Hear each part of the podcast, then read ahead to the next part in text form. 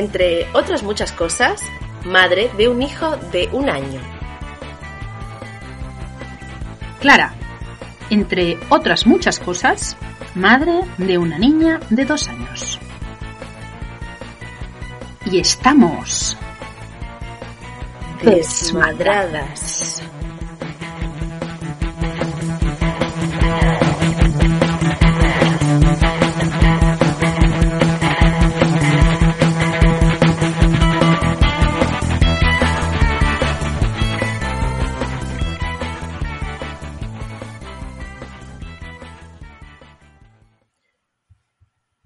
Sexualidad conforme a la cual las mujeres pariríamos con placer, y los seres humanos crecerían en la expansión de su capacidad orgástica. Todo ello incompatible con la dominación masculina, el estado de sumisión y el fraticidio. Pariremos con placer, de Casilda Rodríguez. Capítulo 2. La lujuria y el desierto. Hola Clara, ¿cómo estás? Hola Noé, muy bien. ¿Y tú? Bueno, te tengo que contar algo, no sabes, estoy súper contenta. Mira, Clara, creo que he vuelto a recuperar los orgasmos. ¡Wow! Notición, fiesta. ¿Y eso? Cuéntame. No sé, eh, me siento lujuriosa. Siento que he vuelto a tener esa, ese deseo sexual. ¿Tú cómo estás con ese tema? Bueno, a mí me costó unos cuantos meses recuperar un poquito de, ese deseo. Ahora estamos un poco mejor después de dos años, por suerte. Pero mm, evidentemente hay un desierto que atravesar eh, para algunas personas, ¿no? Eh, no para todas, es así, pero mm, puede ser que después de parir, pues haya un periodo de tiempo más o menos largo en el que sea difícil de encontrar ese deseo. Eh, sí, yo recuerdo eh, cuando Unai nació, desde que Unai nació hasta eh, volver a tener un mínimo de deseo, pasaron unos cuantos meses. ¿No? De hecho, está como toda este, parece ser que es como, no sé, una leyenda urbana de la cuarentena y que después de la cuarentena todo vuelve a la normalidad como si nada hubiese pasado, pero no, de 40 días nada. No, no, a mí es un tema que me pone, me, pone muy mal humor y yo le llamo el mito de la cuarentena porque em, en realidad es, un, es como un mito, ¿no? Es como eh, que parece que justo en el, día 40 después de, del nacimiento de tu criatura, todo está eh, como estaba eh, antes, ¿no? Es como mágico y además la autoridad médica te da esa luz verde, ese semáforo. Bueno, en realidad no te lo da a ti, ¿no? Te lo da a tu pareja, normalmente si es un hombre, porque parece también como que en realidad es la autorización para ser penetrada, ¿no? Esos chistes eh, entre, sobre todo entre hombres, de bueno, vas a tener que esperar 40 días, ¿no? A tener sexo de penetración con, con, tu, con tu mujer que acaba de ser mamá, Mm, y, pero luego después ya está, ¿no? Es como eh, aquí el deseo de la mujer no cuenta, ¿no? ¿no? No sabemos si después de esos 40 días, o bueno, o antes incluso, si esa mujer pues tiene deseo o no tiene deseo, cómo se siente con su cuerpo, en qué momento realmente ella va a estar disponible para empezar a meterse en el rollo de la sexualidad otra vez, la sexualidad propia y con la pareja, ¿no? O sea, en fin, mm, Absolutamente. Es que además es una especie como de autorización a la violación, ¿no? Bueno, ahora ya está, ya la puedes penetrar. Bueno, pero además como una visión de la sexualidad súper coitocéntrica, como si solamente tener relaciones sexuales, el erotismo pasara por la penetración. Tal cual, o sea, muy, muy en contra del, mito de la cuarentena, o sea, que desde aquí lo, queremos martillar. Estamos en contra, es un mito. Muy en contra.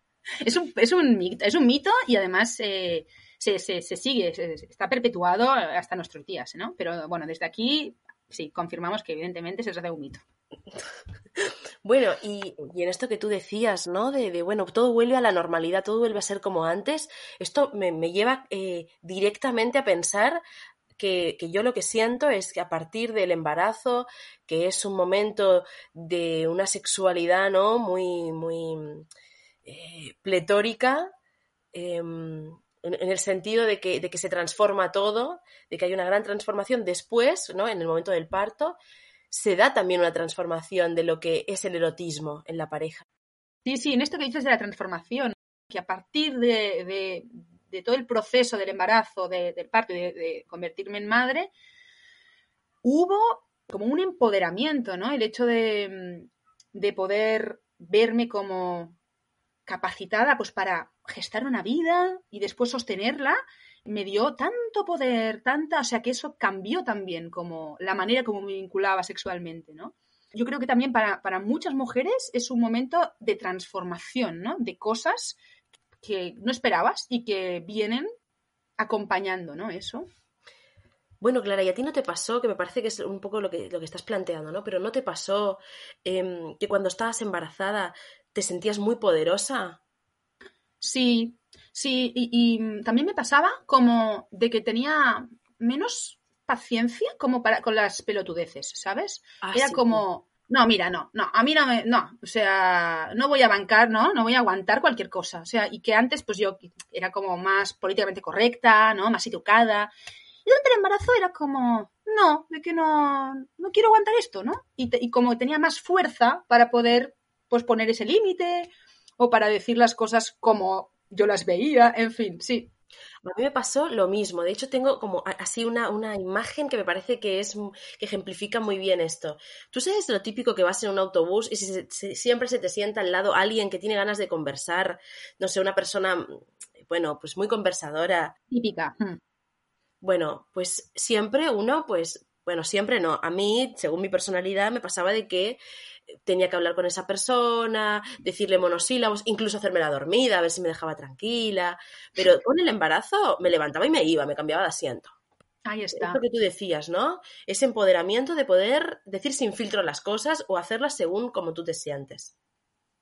Sí, supongo que tiene que ver con que no solo respondes por ti, ¿no? O sea, estás como respondiendo por otra persona. Y eso, lamentablemente, porque no tendría por qué ser así, pero te da como una fuerza añadida, ¿no? Es como, mira, no solo por mí, que eres un pesado o una pesada, sino por, ¿no? Por, porque además tengo la fuerza ahí de, estar como sosteniendo otra cosa, ¿no?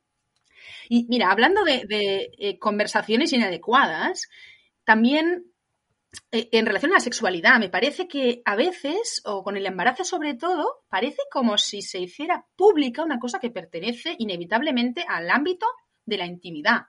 Em, no sé si te ha pasado a ti que te han preguntado cuando ven que estás embarazada, pues cosas tan impropias como si ha sido deseado o no, ¿no? Si ha sido un accidente, por ejemplo. Sí, totalmente, totalmente. ¿Y lo estabais buscando? ¿Y cómo fue? ¿Y cuándo lo concibieron? Y también, ¿no? Eh, en parejas lesbianas o en madres solteras, yo también he sido testigo de situaciones en las que se vulneran como las cosas muy básicas de intimidad como cómo se concibió ese bebé. Parece que como es evidente que no se puede concebir con la manera habitual eh, de ¿no? la penetración, en fin, pues parece que eso, ese tema sea un tema como para hablar, discutir a la hora del té, ¿no? Cuando, bueno, eso se va a compartir si las personas implicadas quieren, ¿no? Y como, como si no hubiera esa barrera, ¿no? Como si la gente se sintiera habilitada pues para, para preguntar y para indagar, en fin. Y ahí también es un reto, eh, bueno, desde mi punto de vista, pues también para poner ese límite, ¿no? Para decir, aunque es muy violento, decir, bueno, perdón, pero esto no te importa, ¿no? O sea. Claro, porque uno no le pregunta al otro, ¿y tú cuándo tienes relaciones sexuales a la hora del té, a, la, a las 5 de la tarde? ¿Cuándo te parece mejor uno mañanero, uno nocturno? Uno no se le ocurre cómo hacer esas preguntas, ¿no? A no ser que sea una relación muy íntima entre dos amigas y eso esté habilitado en un, ¿no? en un momento, en un contexto, no sé, momento-espacio. Pero con el embarazo es lo que tú dices, todo el mundo se siente habilitado a, a bueno, preguntarte sobre tu sexualidad.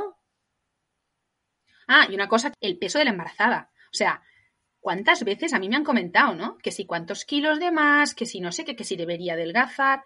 Pero bueno, o sea, ¿qué es esto? Ah. ¿Qué es esto? En fin, ya, ya voy a mi eh, especialista médico que me va a decir si esto es importante o no es importante. O sea, tu opinión, sinceramente, no me interesa, ¿no? Bueno, esto que tú estás diciendo me parece súper importante porque ayer estaba escuchando un podcast de Radio Japuta y justo estaba hablando sobre la cuarentena que estamos viviendo en esta situación de confinamiento y cómo las preocupaciones y los memes que se estaban repartiendo eran en cuanto a la gordura y a los, a los eh, kilos que íbamos a aumentar por comer tanto por estar en casa.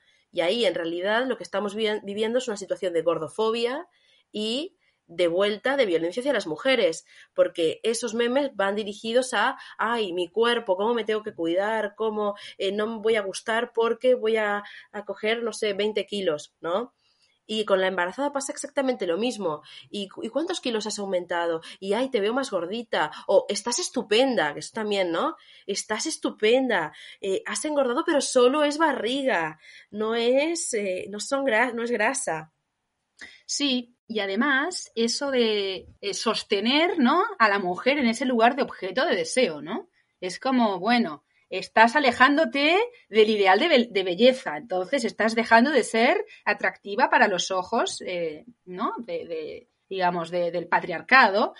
Y además, con el tema de la embarazada, a mí me parece que hay algo muy interesante que es como una doble moral, ¿no? Por un lado, hay esa imagen pura de la embarazada que es mágica, que es casi virginal, ¿no? O sea, como súper dulce, Em, en fin, como todos esos atributos de la madre buena, en fin, todo eso.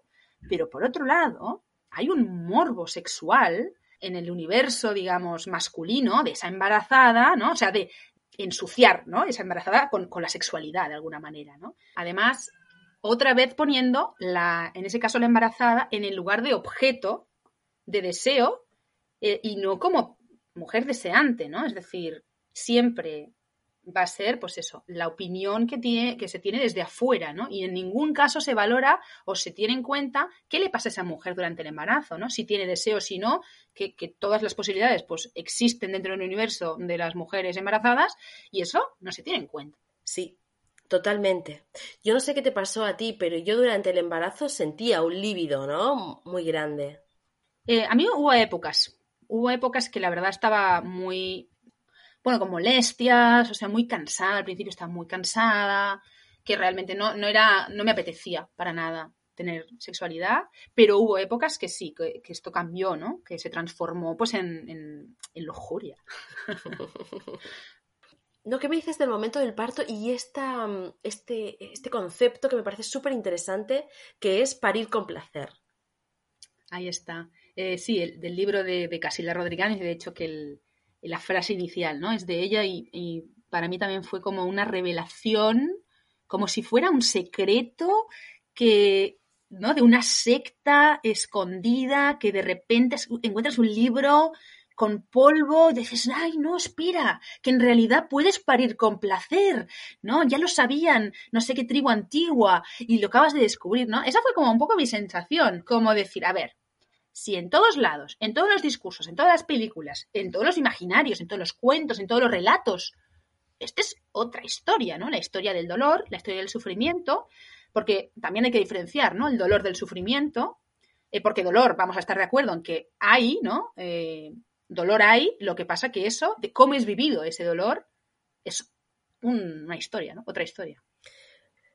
Bueno, todas estas narrativas eh, de, sufrimiento y, de llevar a las mujeres al límite de una cosa como que le está pasando en el cuerpo, que no pueden explicar y que, y que chillan descontroladas, cuando, bueno, cuando pasamos por un momento de parto, es bien distinto a eso, ¿no?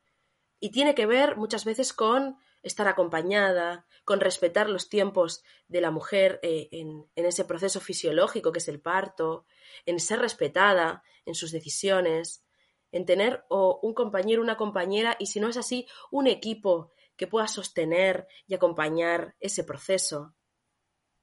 Sí, para mí, o sea, el hueso de esto es que la mujer sea la protagonista o no de, su propio parto. O sea, para mí esta es como la gran diferencia de, de concepciones y de universos y eh, en una concepción, eh, que es esta de la posibilidad de parir con placer, ¿no? O de que sea al menos una experiencia en la que, a pesar del dolor, eh, es un dolor que atraviesas, ¿no? Necesario para atravesar un momento que es el de nacimiento de, tu criatura, súper importante en tu vida y que lo haces, digamos, desde, desde todas tus células, ¿no? O sea, como, como, una experiencia casi trascendental, podríamos decir, ¿no?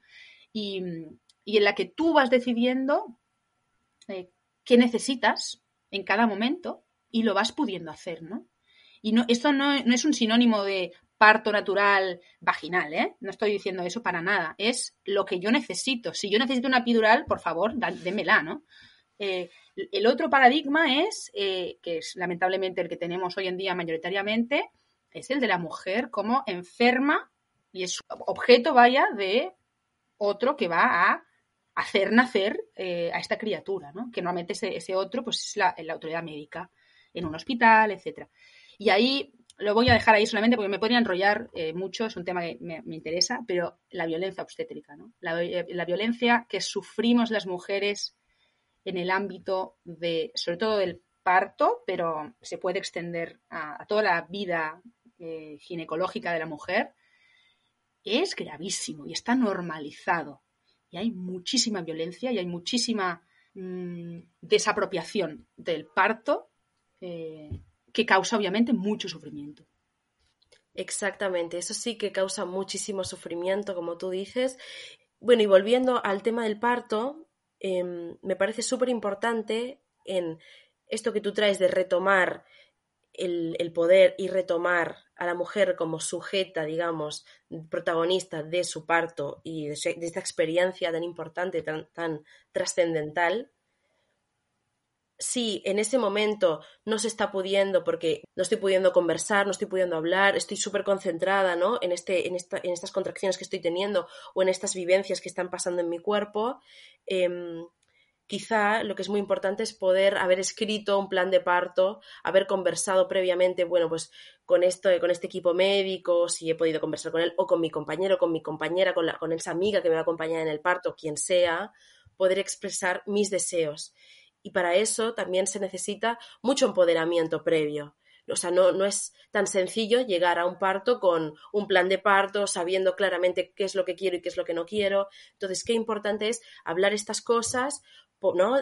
Eh, decir, bueno, el plan de parto existe, la autoridad médica debería contemplarlo siempre que no ponga en riesgo la vida, ¿no? Evidentemente, de, de la persona que va a parir, pues eso, ni que hablar. Mm, y, qué importante es para nosotras retomar este lugar de poder y eh, de sujetas de nuestro propio cuerpo y de nuestro propio parto. Estoy muy de acuerdo con esto que estás diciendo, ¿no? Eh, y además visualiza, ¿no?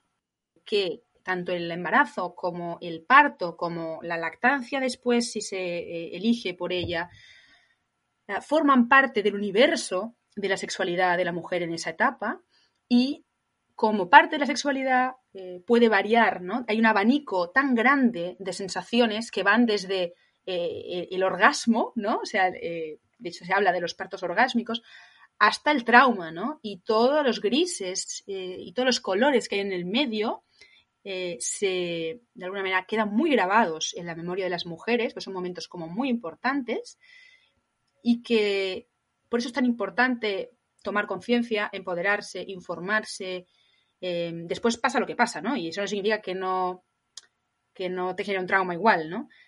Pero que ilustran pues, todos los matices eh, que la sexualidad puede tener, ¿no? Desde el placer, pues eso, al, trauma, ¿no? Completamente, completamente. Y, mm, y en esto que tú dices de las, múltiples sensaciones que una puede tener en este momento del parto y durante la sexualidad, ¿no? A lo largo de la vida y en, particular en la maternidad, que es lo que, es lo que nos, nos convoca. ¿Qué te parece esto de dar la teta? ¿Qué temazo? Estas sensaciones que, bueno, no sé si a ti te pasó, pero cuando nace un bebé, ¿Cómo es este dar la teta a ese recién nacido? Em, doloroso. Para mí fue doloroso. Sí. lo que estaba pensando mientras decía eso es que en realidad nosotros estamos eh, hablando desde la distancia, que esto ya ha pasado, y ese dolor pues queda en la anécdota. Pero me imagino que alguien que quizá está pues ahora, una, persona, una mujer está embarazada ahora o que quiere estarlo, ¿no? Y que quizá puede generar eh, miedos o, asustarla, ¿no? Todo, digamos, todas las cosas que, estamos comentando. Y yo solo quería decir que en realidad la parte buena de la maternidad tiene bastante buena publicidad. todas somos bastante eh, conscientes de todas las cosas buenas, aunque sea difícil imaginar cuáles son, ¿no? Cuando una no está como pasando eso, nos han llegado bastante.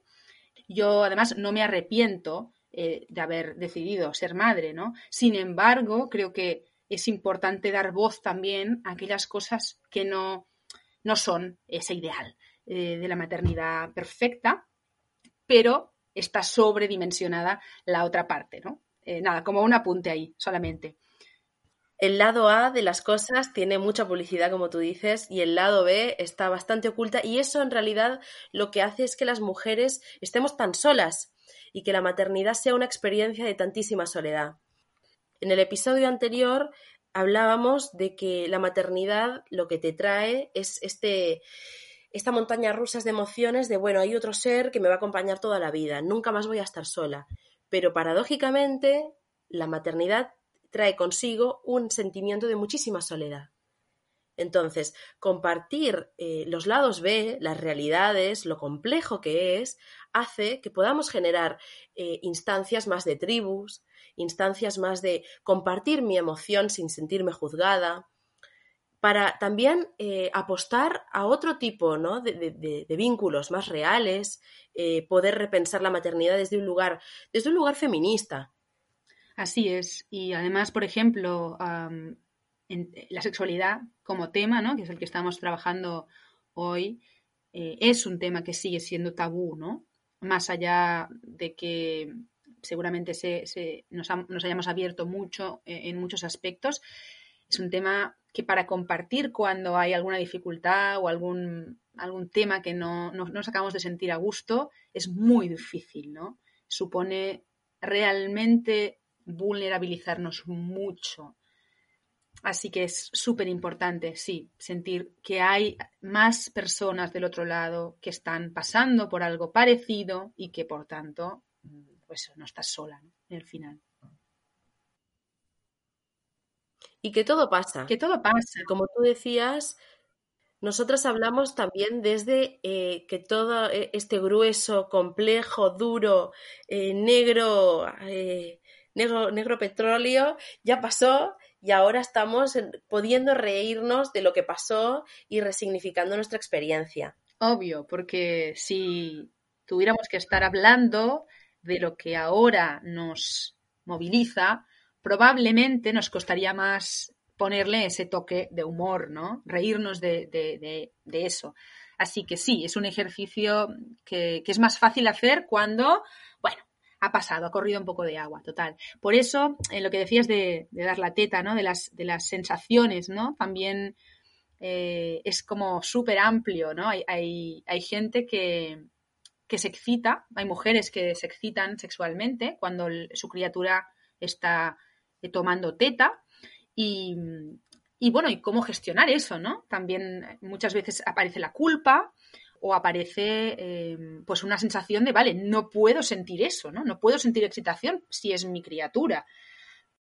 Cuando en realidad, pues la sexualidad, pues es, si es placentero, pues es placentero, ¿no? Em, como a veces hay como mucha carga también con eso, pero también puede pasar todo lo contrario, ¿no? Que sea a veces una sensación muy desagradable. Claro, porque eso responde también a nuestras experiencias eh, eróticas anteriores, ¿no? Muchas mujeres que han eh, que son supervivientes de abusos sexuales, no pueden dar la teta porque les, genera sensaciones súper eh, desagradables. Y, cómo de vuelta este juicio eh, de la autoridad médica y de otras personas que, que, nos rodean sobre si damos, no damos, cuándo damos, hasta cuándo damos y en qué lugares damos teta, que de vuelta es algo que hace al vínculo entre la criatura y la madre. Y retomando esta idea de la sexualidad en pareja, ¿tú cómo, cómo vas gestionando estos deseos que a veces no se encuentran? Sí, en general eh, está presente, ¿no? En la pareja, eh, qué deseos hay eh, y con qué intensidad. Pero yo creo que después de la llegada de una criatura a, ese núcleo, pues eso se resignifica, ¿no? Como, como hemos estado comentando, imperativamente hay cosas que cambian, ¿no? Y, entonces puede ser que por todos estos eventos emocionales, físicos, de todo tipo, pues haya disparidad de deseos, ¿no? O haya eh, emociones que haya que gestionar para que esos encuentros pues puedan ser placenteros y es, bueno, no, hay una receta mágica para eso, pero evidentemente la comunicación es una clave para poder realmente enunciar cada, cada persona dónde está, ¿no? Mira, a mí me está pasando esto, yo puedo esto, otro, ¿dónde estás tú? Como para empezar a pensarlo, ¿no? Totalmente. Esto de, poderse encontrar en un momento de intimidad erótico es una misión imposible, ¿no? Parece, es una misión con muchas pruebas, que, que, bueno, que es como si estuviéramos en un desierto y encontráramos un oasis. Ay, sí. Sí, porque, claro, cuando la criatura es pequeña, sobre todo, ¿no? Para que eh, pueda aparecer ese momento de erotismo, de encuentro eh, entre esa pareja, primero, o sea, es como vas chequeando la lista, ¿no? Primero, bueno, ¿estamos limpios? ¿Estamos como para encontrarnos? Primer punto. Claro, o olemos a pescado. Ahí está. Si olemos a pescado, quizá pasamos por la ducha. El dos, que el bebé, el bebé duerma o esté al cuidado de otra persona. Que eso no pasa muy seguido y además cuando está durmiendo siempre está el peligro de que se despierte en algún momento. Entonces es una carrera contra reloj a que eso en algún momento va a pasar. No va a despertar. Entonces, está siempre ahí la sorpresa, el punto así un poco de, de, morbo para que le guste el sexo así un poco de sorpresa, pues ahí está, ¿no? Ese elemento. Después no estar tan, tan, tan, tan cansados. Ahí está. Porque, digamos, que el estado natural de las personas que eh, son padres, madres, es el cansancio. Entonces hay niveles de cansancio, pero es una fija. Entonces tienes que evaluar, a ver, ¿qué tan cansada estoy, no? No, no tanto, no tanto. Puedo, puedo, puedo, puedo activar. Venga. ¿Qué más necesitamos? Después, tener deseo o ganas de ir, de ir a buscarlo. Ahí está.